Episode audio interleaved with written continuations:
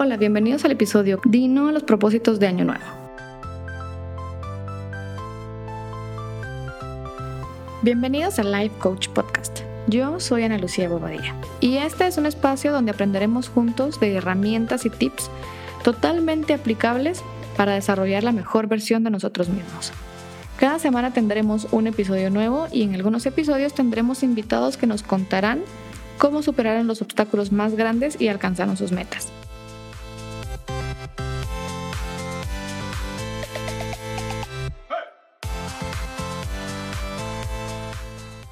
Este es el primer episodio de este año, el primer lunes y el primer mes. Todo podría conspirar a favor de plantearse muchísimas metas para este año. Pero yo quisiera pedirles por favor que todavía no lo hagan, escuchen este programa y luego vamos a ir trabajando ciertas tareas que se pueden hacer, que voy a estar hablando de ellas durante el programa, antes de plantearse una meta para, para empezar este año. En el episodio de hoy vamos a hablar por qué no siempre funciona plantearnos metas en año nuevo. ¿Qué hacer antes de plantearnos un cambio en nuestra vida? ¿Y por qué este dicho famoso de para cambiar los resultados hay que cambiar las acciones no siempre es así? Y para terminar, vamos a hablar de algunos tips de cómo trazarnos metas más efectivamente para nosotros y poder alcanzarlas de una manera más eficiente. Entre las razones de por qué no funciona plantearnos metas en año nuevo es, primero creo yo que queremos hacer muchísimos cambios a la vez. Queremos bajar de peso, queremos regresar a la universidad o terminarla, queremos ser promovidos, pedir un aumento, queremos pasar más tiempo con la familia, queremos ser mejores parejas, ser mejores padres o ser mejores hijos. Y no nos planteamos las metas en orden y eso hace que al trabajar demasiadas cosas a la vez, nuestra energía, nuestro tiempo y nuestro dinero, porque muchas veces implica dinero, estén dispersas en muchas cosas. Y como están dispersas en muchas cosas, no estamos enfocado, enfocados en algo realmente que nos vaya a hacer ver un cambio significativo a lo largo del tiempo. Otra razón bastante importante por qué no funcionan los propósitos de Año Nuevo es porque la base de nuestra conducta no lo es todo, pero la base de nuestra conducta y, de cómo nos conducimos en la vida son nuestros hábitos. Y si no hemos formado los hábitos correctos para alcanzar esa meta que queremos, va a ser bastante más complicado. Primero hay que trabajar los hábitos. Y si quieren saber un poquito más de los hábitos, recuerden que está el episodio número uno, donde hablamos bastante específico respecto a este tema, pero algo que hay que tener en cuenta es que podemos trabajar uno a tres hábitos, si mucho a la vez, y estos tres hábitos tendrían que estar conectados entre sí y que toma entre 30 y 90 días formarlos. Entonces, si me pongo demasiadas metas a la vez y tengo que trabajar uno o dos hábitos, es bastante más complicado que podamos ser eficientes en la meta que queremos alcanzar. Otra razón por las por la cual eh, no funciona plantearse propósitos de año nuevo es porque muchas veces nuestros propósitos crean conflicto entre, crean conflicto entre sí. Entonces queremos hacer, em, ahorrar cierta cantidad de dinero, pero me quiero comprar carro, pero quiero seguir, eh, quiero comprar casa y quiero salir a cenar una vez con mis amigos y una vez con mi pareja a la semana, por ejemplo. Entonces, va a ser difícil que si tengo propósitos que me llevan a gastar dinero, por ejemplo, o invertir dinero, dependiendo del caso, sea fácil cumplir con el propósito de ahorrar dinero. Entonces solo hay que ordenarlos. Otra razón por las cuales no funcionan los propósitos de Año Nuevo es porque nuestras prioridades reales de las que creemos que son nuestras prioridades son distintas y vamos a hablar de eso también y cómo diferenciarlas y cómo poner en orden un poco más esa parte. Tenemos la mentalidad incorrecta y tenemos, por ejemplo, la mentalidad en que empezamos emocionados con algo y después pensamos en que no podemos, en que no somos buenos, en que lo poco que creemos de nosotros mismos nos afecta para cómo cumplimos con las cosas que queremos realizar. Otra cosa muy importante de por qué no funcionan los propósitos de Año Nuevo es porque a veces estamos rodeados de las personas incorrectas. Estamos rodeados de personas que nos restan y no nos están sumando, no nos están apoyando, al contrario, nos están saboteando muchas veces y a mí me ha pasado en su momento, creo que a más de alguno le ha pasado en su momento que uno está con toda la gana y el propósito de comer mejor y hacer ejercicio y siempre está la persona que, ay no, o sea, hoy, hoy no comas bien, hoy vamos a pedir una pizzita. Ahora uno tal vez está haciendo todo su esfuerzo eh, y echándole todas las ganas, pero siempre hay una persona que está cerca de nosotros que, no nos está ayudando. Y con suerte es una persona. Hay veces que tenemos a muchas más. Hay, veces que todas las personas que nos rodean no necesariamente están en la práctica de, de, mejorarse o de plantearse metas o de querer hacer las cosas mejor. Entonces, uno es el aburrido que ya no quiere salir, que uno quiere invertir su tiempo en otras cosas. Entonces, si nos seguimos rodeando de esas personas que no nos ayudan, va a ser un poquito más complicado. Otra razón es eh, que nuestras metas son bastante genéricas, bastante generales o no sabemos afrontar los momentos difíciles que todo, plan de mejora, todo, eh, toda estrategia para ir un paso más allá para el crecimiento va a llevar un momento difícil. Entonces no sabemos cómo afrontar este tema, este momento difícil y eso nos desalienta por completo y nos hace no seguir en la lucha. Entonces, ya que sabemos por qué no funciona plantearse metas de año nuevo, vamos a hablar un poco de qué hacer para poderse plantear metas eh, de una mejor manera. Y todavía no vamos a estar en este momento planteándolas en el siguiente paso, sino que les quiero explicar algo. Desde el coaching trabajamos algo que se llama, eh, no, no se llama, sino yo le llamo el ser, el hacer y el tener, que es ser la persona que tengo que ser para hacer las cosas que tengo que hacer y obtener los resultados que quiero obtener. Entonces ahí es donde yo les decía que hacer los, las mismas, em, los mismos resultados vienen en teoría de ser las mismas acciones. Y si cambiamos las acciones, en teoría cambian los resultados, pero no siempre es así. Y les voy a explicar por qué. Vamos a poner un ejemplo.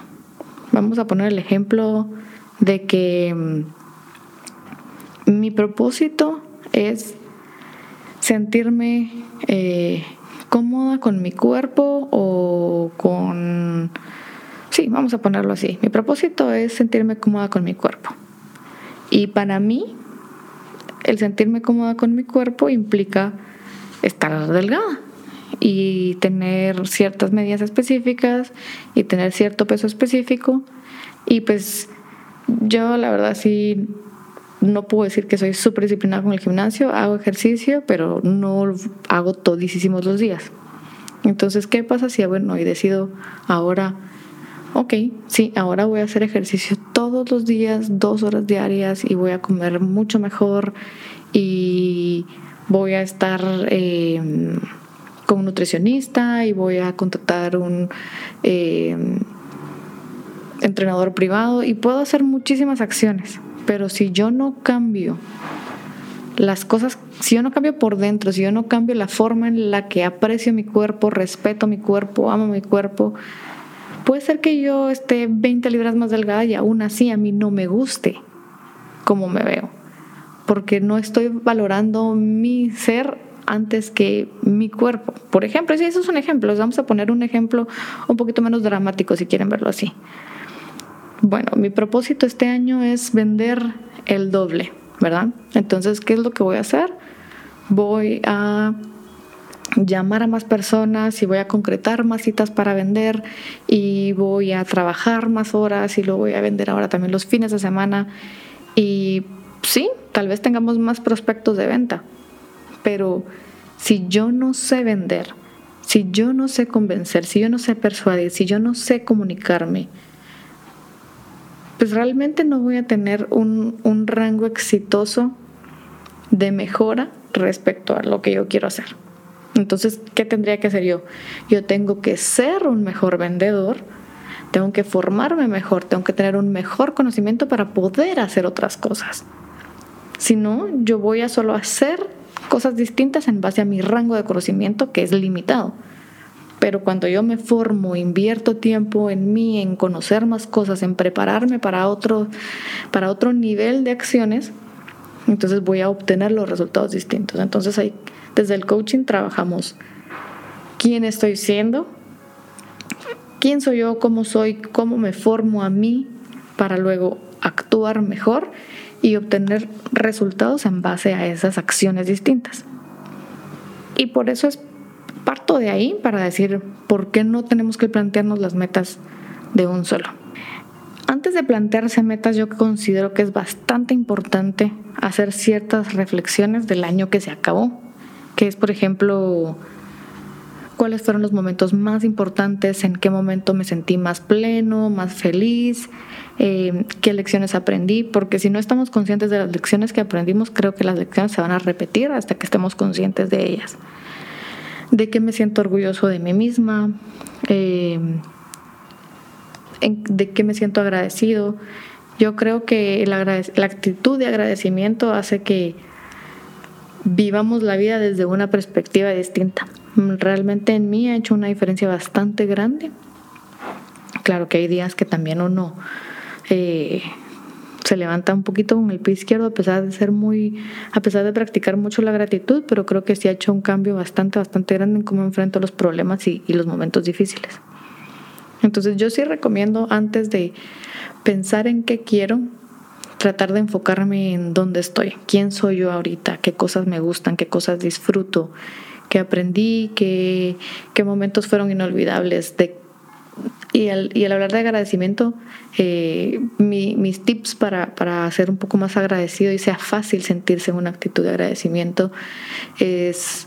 Eh, por quién agradezco. Hay personas en nuestra vida que llegan y, nos mejoran la vida o nos hacen sonreír más. Eh, ¿qué, cosas quedamos por sentado agradecemos, desde el agua caliente hasta el café, hasta el carro, hasta el celular desde el que estamos escuchando este podcast.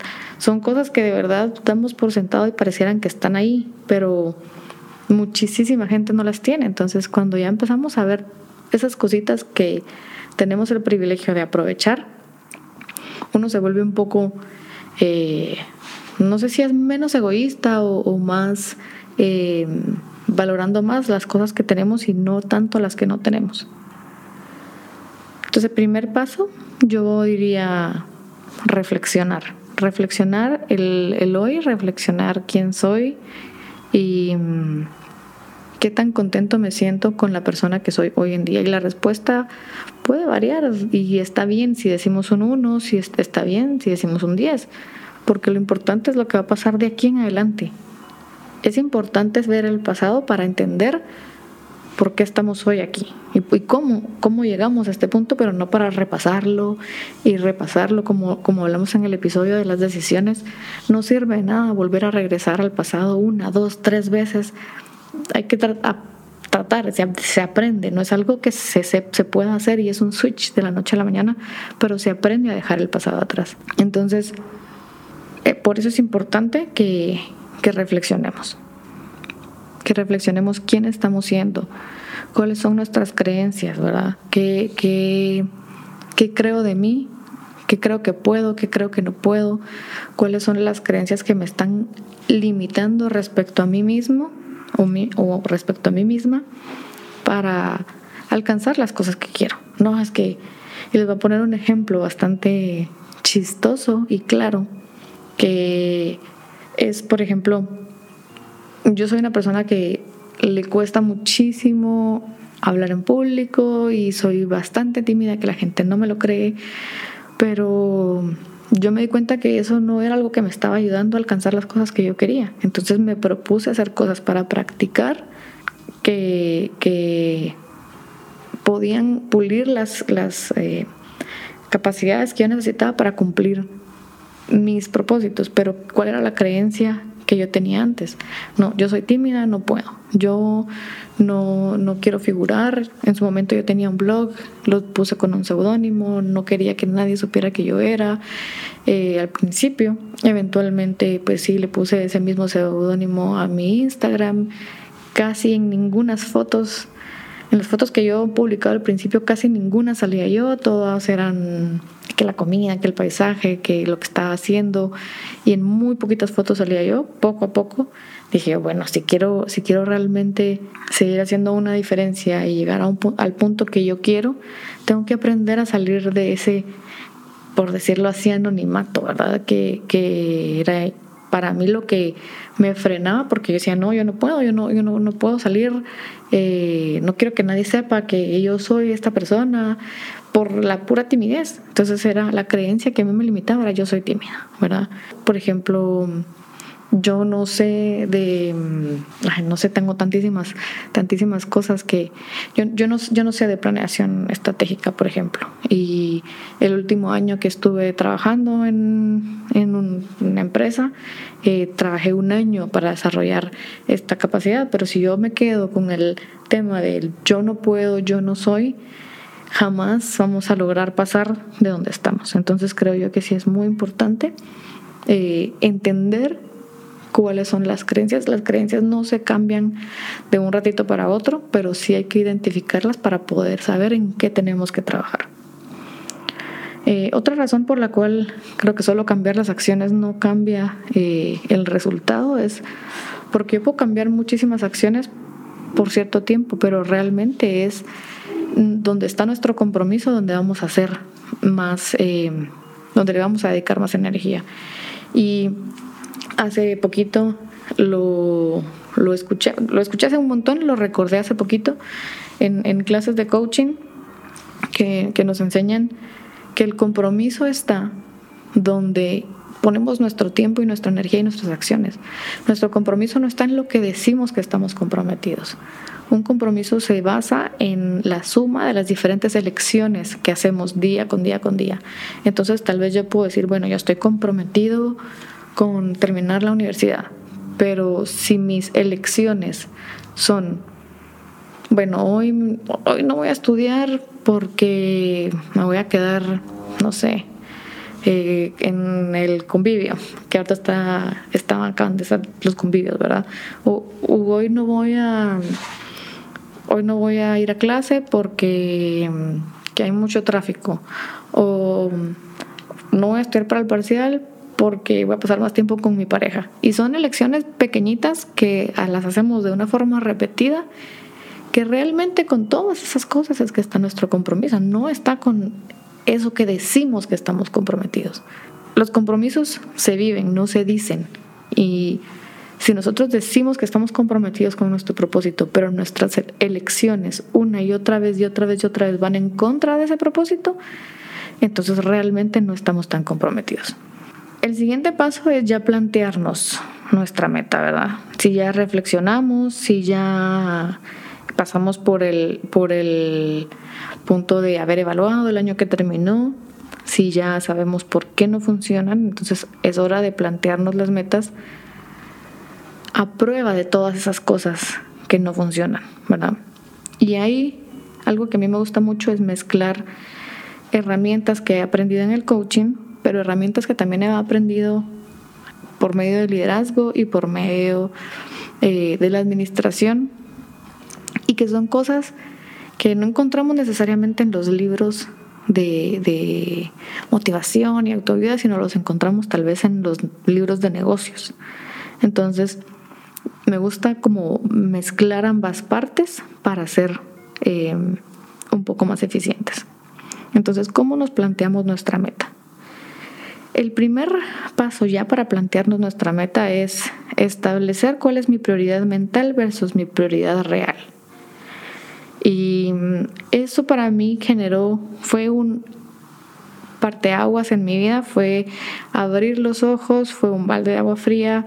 Cuando yo dije, no, para mí la prioridad es eh, mejorar mi relación con mi familia, por ejemplo, creo que en el momento en el que lo hice esa no era la prioridad específica, pero les voy a contar qué fue lo que pasó.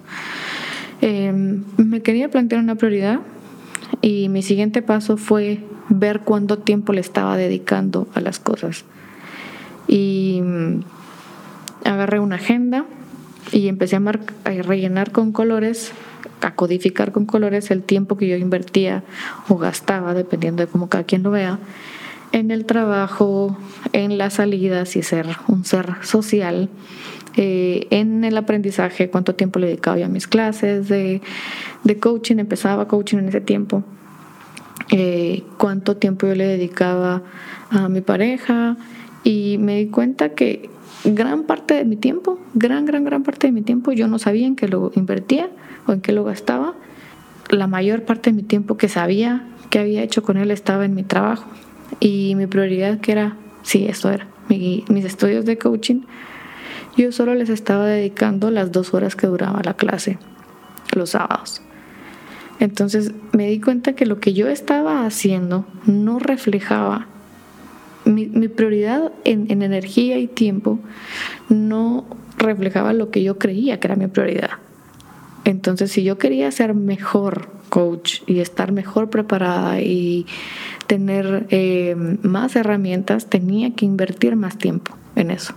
Entonces, primero es evaluar cuál es el área más cuáles son las áreas más importantes de mi vida. Y yo eh, clasifico seis con las que se pueden empezar a trabajar, que es la familia, la pareja, porque es distinto la familia y la pareja sobre todo para los que no están casados, pero aún estando casados es distinto. Eh, los estudios o la formación, eh, las finanzas, la salud y la parte espiritual o la parte religiosa, si para algunos es así. Entonces, evalúo de uno, las, las, pongo en orden, ¿verdad? ¿Cuál es la más importante para mí hasta la cuál es la menos importante? Y esa menos importante no quiere decir que no sea importante, solo las otras lo son más. Con esa misma lista evalúo cuánto tiempo le dedico a esa categoría. Y la sorpresa para muchos va a ser que las cosas que son las más importantes para mí no necesariamente son las cosas a las que más les dedico tiempo. Es muy frecuente y es muy normal eso a las personas que trabajan en una empresa y tienen un horario y trabajan con suerte 40, 44 horas, 50, 60 horas en, en, una empresa. Entonces, ¿cuánto tiempo queda para dedicarle a lo demás? ¿Verdad? Pero si mi prioridad es mi familia y sé que le dedico 60 horas al trabajo y me tengo que dedicar tiempo a mí para dormir, para comer y todo eso, cuánto tiempo más le vas a dedicar a la familia. Entonces hay que ir a hacer como un balance de lo que realmente es importante para mí en la práctica, alinearlo a lo que yo quiero que sea lo más importante para mí en la teoría. Entonces me di el área en la que quiero trabajar. Está entre las top 3 de mi mente y de mi tiempo. Si están entre lo ideal sería eso, ¿verdad?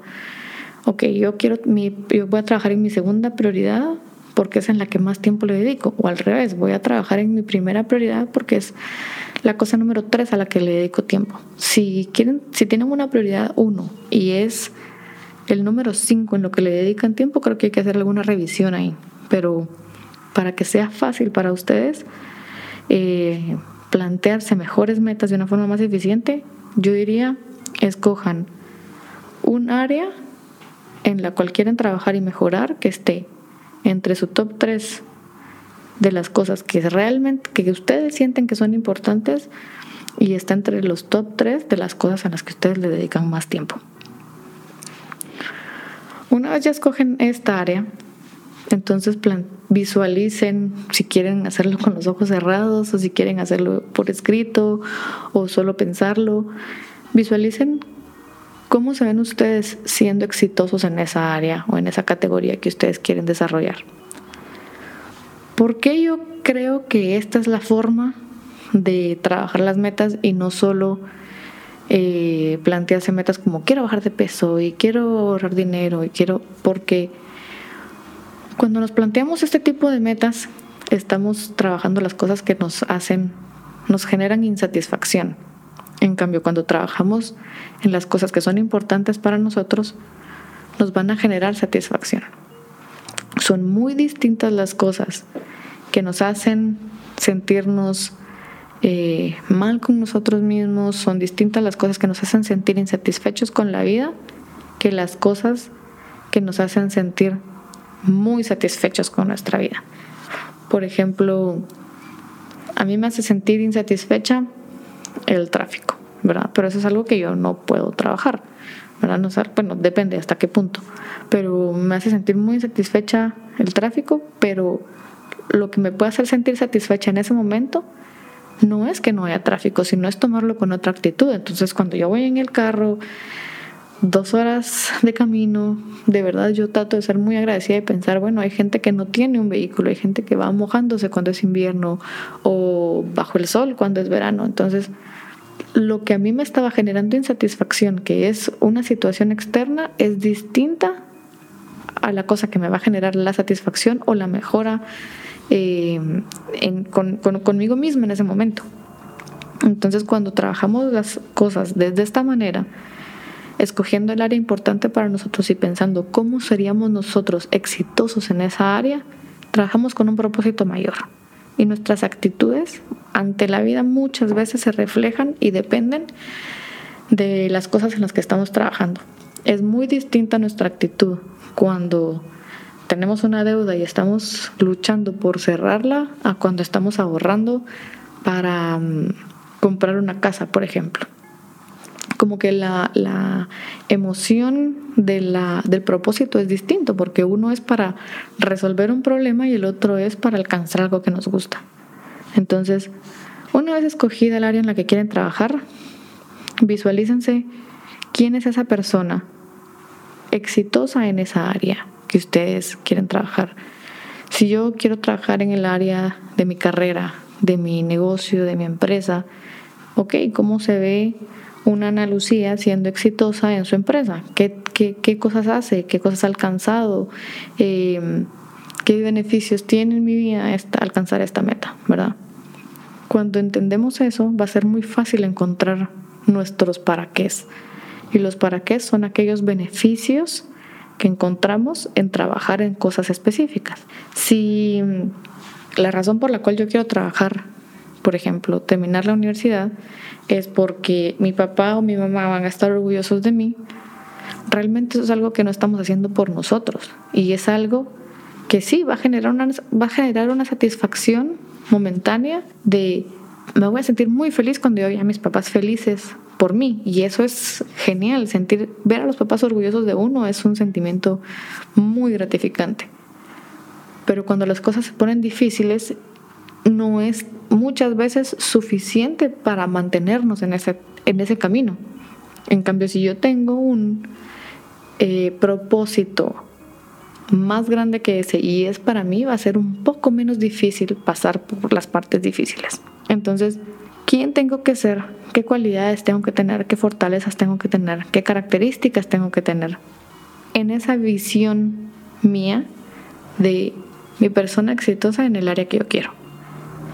¿Cómo puedo desarrollar esa persona? ¿Qué tengo que aprender? ¿Hay alguna cosa que no sé? Que seguro hay muchas cosas que no sé que me van a ayudar a ser esa mejor persona. O mm, hablar mejor en público. O no sé, hay, muchísimas cosas.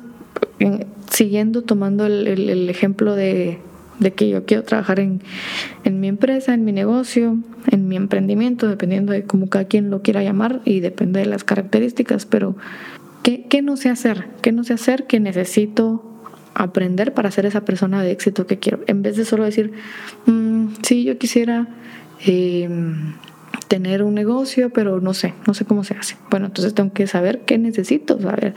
El, el, decir no sé hacerlo es una... Es, perfecto para entender en qué, qué, tenemos que averiguar. Todas las cosas que no sabemos para algo son las cosas, son las posibilidades y oportunidades que tenemos de aprender algo.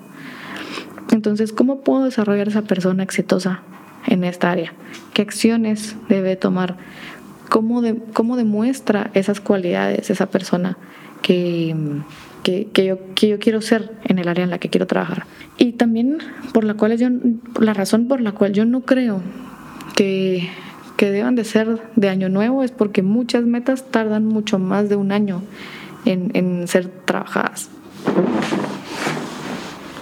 Muchas metas toman muchísimo más tiempo eh, o son metas que conforme vamos alcanzando etapas van creciendo. Y aquí es donde mm, creo que muchos hemos oído de plantearnos las metas SMART. Y yo estoy no en contra de ellas, pero hay cosas que yo le cambiaría, ¿verdad? Las metas SMART son específicas, medibles, eh, algunas versiones mm, trabajan el alcanzable o el accionable, eh, realizables y con tiempo. Y yo creo que no necesariamente es así. Yo creo que le quitaría la parte del tiempo para la meta y le cambiaría el realizable por el relevante. Pero creo que eso va a depender del nivel de autoconfianza que tenga cada uno y lo vamos a hablar en un ratito. Entonces, yo cambiaría de metas SMART a una meta ECMAR, que sería específica, comprometida, medible, accionable y relevante. Cuando, ¿cómo sabemos que tenemos una meta SMART o ECMAR? Y es conforme la vamos trabajando para planteárnosla. La meta, un propósito o una meta no se plantea así como, ah, sí, yo quisiera tal cosa. Aunque cumpla con todas las características del, del, del SMART, del anagrama SMART, creo yo que se trabajan a la hora de que estamos sentados con una hoja y un papel viendo posibilidades. ¿verdad? Entonces, em, medir mi nivel de autoconfianza, qué tan confiado me siento de la meta que quiero, del área en la que quiero trabajar.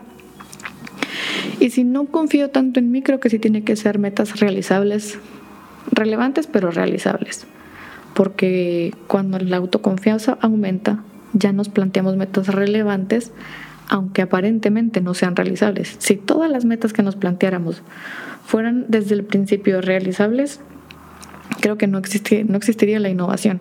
Entonces, son cambios realizables cuando hay poco nivel de autoconfianza y relevantes cuando hay un nivel mayor de autoconfianza. Entonces, toman una hoja y un papel y se plantean el área en la que quieren mejorar. Bueno, yo quiero trabajar en el área de ser una mejor pareja, por ejemplo.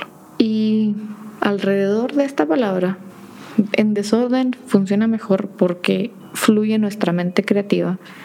Es poner todas las cosas que me hacen ser mejor pareja, ¿verdad? O sea, una mejor comunicación, eh, ser cariñoso, entender las necesidades de la otra persona, entender las mías, que ojo, y ese es otro tema para otro programa, pero no necesariamente estamos ahí para satisfacer las necesidades de la otra persona, pero tengo, eso es un balance. No nos vamos a meter mucho en ese tema, pero em, si ese es el tema en el que deciden trabajar, hay, es algo que deberíamos de considerar, cómo esa persona se siente amado, cómo yo me siento amado, o sea, todo alrededor de esta palabra, escribir todas las cosas que se pueden trabajar, todos los pasos que hay que seguir algunas cosas son en secuencia, algunas otras no, em, para poder alcanzar o mejorar en esta área que queremos trabajar. Las ordenamos en pasos, por ejemplo, si el área en la que quiero trabajar es ser más saludable, bueno, tengo que caminar todos los días, por poner un ejemplo, caminar todos los días, hacerme exámenes de generales, eh, ver cómo está mi, mi salud mental, ver cómo está mi estado físico, ver cómo están mis emociones, ver cómo es el espacio físico en el que me muevo, tiene que invita a ser saludable, qué hay en mi refri. Son muchísimas cosas que tenemos que tomar en cuenta. Pero las tenemos, no podemos trabajar todo a la vez. Entonces las ordenamos en prioridades o en qué quiero trabajar primero, si no llevar a un orden lógico y puede trabajarse en desorden, em, las ponemos en, la, en un papel, los enumeramos y los categorizamos de qué cosas están 100% dentro de mi control y que no está dentro de mi control. Lo que está dentro de mi control le podemos poner fecha de cuándo se van a hacer esas cosas, cuándo se van a hacer esos cambios, cuándo vamos a vaciar la refri y ponerle frutas y verduras, cuándo vamos a empezar a levantarnos más temprano para ir al gimnasio en la mañana o decidir si lo vamos a hacer en la noche. Todas esas cosas las podemos programar, las cosas que dependen 100% de mí se pueden programar. Las cosas que no, probablemente necesitemos ayuda de alguien más. Entonces es importante tener consciente quiénes son esas personas que nos van a ayudar a llevar estos pasos a cabo. Calendarizarlo. Eh, hay personas que les gusta y prefieren el calendario del teléfono, de la compu. Eh, yo soy mucho más eficiente cuando tengo un calendario gigante en mi oficina diagonal, comedor diagonal, sala diagonal, sala de reuniones. Em, tengo un calendario en mi cuarto también, aparte uso el calendario del teléfono, entonces tenemos que hacerlo visible, ¿verdad? Eh, tenemos que tener un calendario grande, visible de pared, eso es lo que yo recomiendo. Si son súper eficientes y ven todas sus notificaciones del teléfono, pueden usar el del teléfono. Y mm, e ir midiendo, ir midiendo cómo los resultados de cada pequeña acción que nos que vamos haciendo, ¿verdad? Cómo me estoy sintiendo, porque en el camino que estamos aprendiendo a conocernos van a haber cosas que creímos que nos iban a hacer sentir de una manera y resulta que no. Resulta que sí, yo me inscribí en el gimnasio, llevo tres meses y no me gusta. No me gusta, no me siento cómodo. Pero tal vez hay otro tipo de ejercicio que me gusta, tal vez me gusta bailar eh, salsa, tal vez me gusta el zumba, tal vez me gusta el pole dance, tal vez me gusta el ejercicio funcional, tal vez puedo correr afuera de mi colonia, o sea, que no me guste una cosa no quiere decir que no me guste absolutamente nada, tal vez tengo que encontrar lo que me gusta. Entonces, sí es importante medir cómo me voy sintiendo con las cosas que voy em, realizando. Entonces, para repasar, cómo vamos hasta acá es a la hora de plantearnos nuestra meta, tiene que ser específica. ¿En qué área de mi vida? ¿En qué categoría de mi vida? ¿Con quién? ¿Cómo? ¿Cuándo? ¿Verdad? Medible, porque esto medible va a ser, me va a ayudar a medir el progreso. Eh, alcanzable o accionable. Hay, se pueden realizar acciones para alcanzar esa meta y es realizable o relevante. ¿verdad? Yo sí le quito la parte del tiempo porque creo que lo que lleva tiempo son las acciones, o sea, lo que tenemos que ser específicos del tiempo son cuándo vamos a hacer qué acción. Pero muchas veces cuando estamos planteándonos una meta y le ponemos un tiempo, un gran sesgo que tenemos la mayoría es que creemos que va a tomar mucho menos tiempo del que realmente toma. Entonces vamos a decir, sí, yo de aquí a tres meses voy a tener mi empresa montada y ya voy a estar generando tal cantidad de dinero. Y hay muchísimas cosas que en, este, en ese tema específico que salen de nuestro control, ¿verdad? Cuánto tiempo se toma inscribir una empresa, cuánto tiempo se tarda en que nos eh, autoricen las facturas, cuánto tiempo se tarda, si yo quiero, si mi negocio va a ser por internet, armar una página web, que yo estoy en ese proceso y toma un montón de tiempo, porque decidí hacerla yo. cuánto tiempo le invierto, por ejemplo, a hacer ejercicio, a hacer el podcast. Entonces, el tiempo que me queda es lo que uso para qué, ¿verdad? Entonces, creo que muchas veces decimos, sí, en tres meses va a estar esto o en seis meses va a estar y seguramente va a tomar un poco de más tiempo. O en su defecto el sueño va creciendo, la meta va creciendo, lo que queremos alcanzar va creciendo. Y conforme nuestra autoconfianza va mejorando nos vamos dando cuenta que sí podemos resolver, que sí podemos, a pesar de que no sabemos muchas cosas, podemos, em, podemos seguir el camino y aprender en el camino. Y cuando aprendemos en el camino es que se vuelve la verdad súper emocionante y súper divertido el, el, el camino de alcanzar las cosas que queremos. Y creo que cuando trabajamos las metas de esta manera, en vez de como siempre lo hacemos, de resolver problemas, nuestro nivel de satisfacción con nosotros mismos y con nuestra vida y con nuestro entorno cambia, ¿verdad? Analicen las personas con las que se están juntando, les suman o no les suman, les aportan o no les aportan. Evalúen las actividades en las que se están comprometiendo, les aportan o no les aportan con su, eh, con su objetivo principal. Si ustedes tienen ese objetivo principal, y se van a dar cuenta que no es tan fácil trabajar tres, cuatro, cinco cosas a la vez. Si ustedes trabajan una cosa por temporada, podríamos decir lo que son, eh, y llamémosle temporada a un trimestre, ¿verdad? Si trabajan una cosa específica, se van a dar cuenta que van a hacer avances mucho más significativos y van a estar ustedes más satisfechos y su actitud va a ser otra, porque entonces están pensando en las cosas más grandes que ustedes que quieren resolver que quieren alcanzar, no solo en las cosas que quieren resolver. Entonces, vamos a hacer un recap, un resumen rapidísimo de lo que hablamos el día de hoy y es no, por favor, no se planteen propósitos de fin de año, propósitos de año nuevo en la primera semana de enero.